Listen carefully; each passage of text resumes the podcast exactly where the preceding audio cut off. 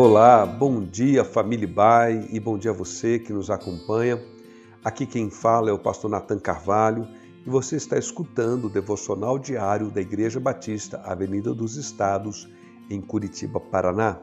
Hoje é sexta-feira, dia 11 de dezembro de 2020 e o tema de nossa semana tem sido Natal, a boa notícia de todas as épocas.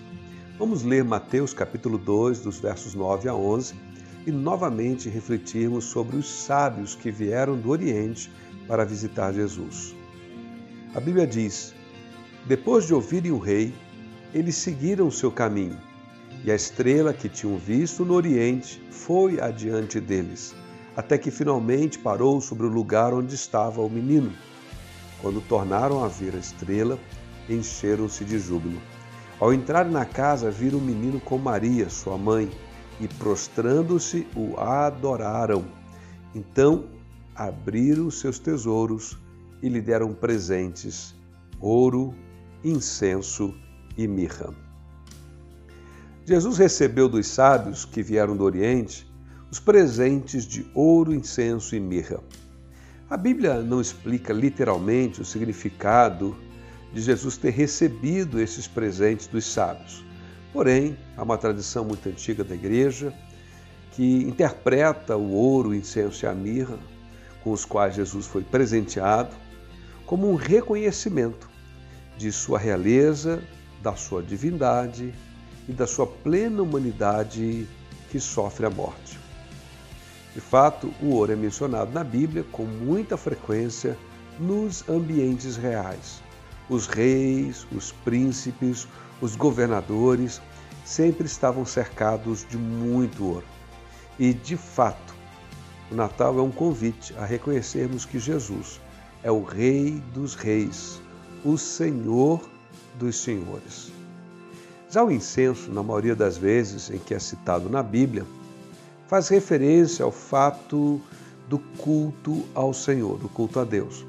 Havia incenso no santuário, que inclusive contava com um altar do incenso que ficava em frente ao lugar Santo dos Santos, lugar mais sagrado dentro do santuário, do templo. E o incenso também fazia parte das ofertas oferecidas a Deus, conforme registra Levítico capítulo 2. Inclusive, esse significado permanece até o Novo Testamento, quando o livro de Apocalipse mostra que as orações dos crentes como um incenso sobem perante o Senhor. Isto é, oração, incenso são expressões de adoração, de devoção e de culto a Deus. Com relação à mirra, a verdade é que ela fazia parte da composição do óleo sagrado também, da unção. Mas essa é uma única referência bíblica onde mirra aparece ligada ao serviço ao Senhor em todas as outras referências que mirra aparece na Bíblia, ela sempre está associada como um produto é, utilizado pelas pessoas durante suas vidas, seja como um cosmético ou como parte de um item com propriedades medicinais. Incenso que foi dado a Jesus era uma forma de realmente reconhecer que ele era Deus. Podemos considerar realmente que é, é um símbolo adequado, porque em Jesus habita a plenitude da divindade. E a mirra foi dada também a ele, era uma festa de reconhecimento de que em Jesus está habitando plenamente o ser humano, que destinado à morte sofre o juízo e a condenação do pecado. Que Paulo escreve aos Romanos e diz que o salário do pecado é a morte. Se Jesus não teve pecado, como pôde ele morrer? Ele morreu porque levou sobre si os pecados não dele, porque ele não tinha, mas de toda a humanidade. E a sua dimensão, então, humana se faz necessária para que ele possa assumir o nosso lugar e ser dessa forma o nosso Salvador e o nosso Redentor. Bom, todos esses simbolismos nos ensinam que os sábios enxergaram em Jesus não apenas mais uma criança que nasceu em Israel, mas alguém que, conforme as profecias bíblicas, deveria ser honrado de forma mais completa e ampla possível. Ele é o Rei dos Reis. Ele é divino, o Filho de Deus. E ele era humano.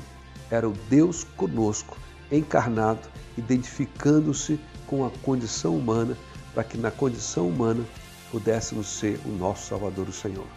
Como já foi dito por alguém,